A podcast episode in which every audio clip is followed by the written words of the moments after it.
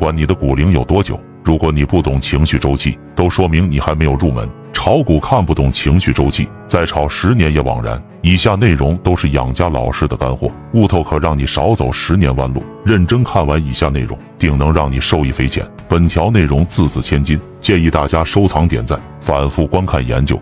情绪大佬养家说。他的核心理论思想是基于对市场情绪的揣摩，对主流热点的判断，对赚钱效应的捕捉，此视为大局观，你才能够高几个维度对其他散户进行降维打击。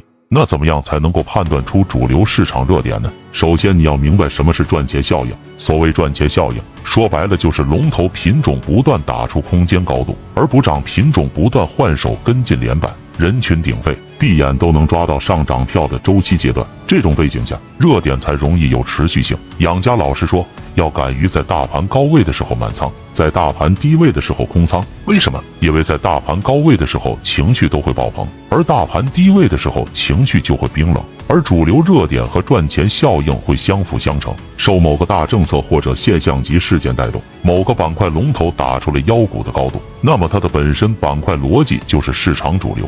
抓不到龙头，其实不要紧，重要的是龙头打出的高度空间，为很多低位品种提供了不断轮动的补涨空间。当轮动品种全部补涨结束，那些短线追涨品种接二连三的失败，导致人们资金大幅回落，人们就会开始反思，进而减少操作，就容易补跌，形成亏钱效应。分辨情绪周期，就是分辨赚钱效应和亏钱效应。很多操作高手败就败在亏钱周期，他们亏了钱又急于回本，在下跌周期中乱操作，错上加错，导致账户亏损腰斩。那我们怎么样来判断情绪节奏呢？杨家老师说，你要每天不断的观察情绪指标和情绪龙头，来判断今天的交易节奏和情绪周期。每个积累定有大成。